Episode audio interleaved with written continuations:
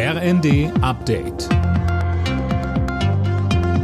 Stündlich neu. Auf den Punkt informiert. Ich bin Mia Hin. Guten Abend.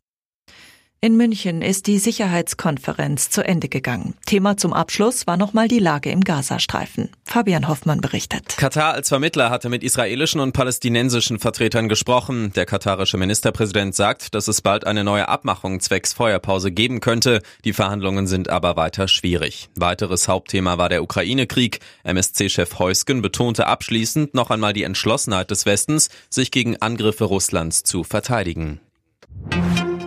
In Russland hat die Polizei zahlreiche Anhänger von Alexei Nawalny festgenommen.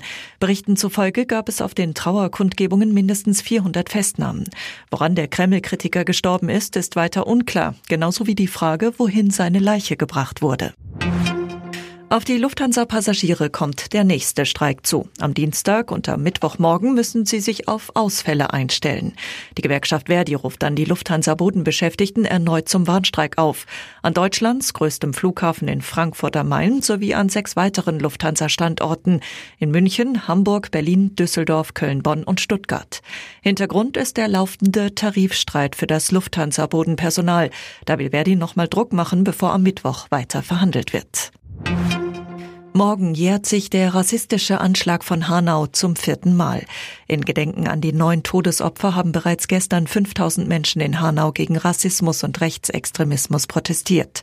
Morgen, am eigentlichen Jahrestag, finden dann etliche Gedenkveranstaltungen statt.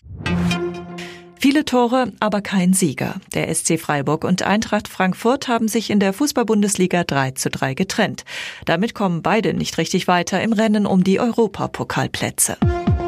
Alle Nachrichten auf rnd.de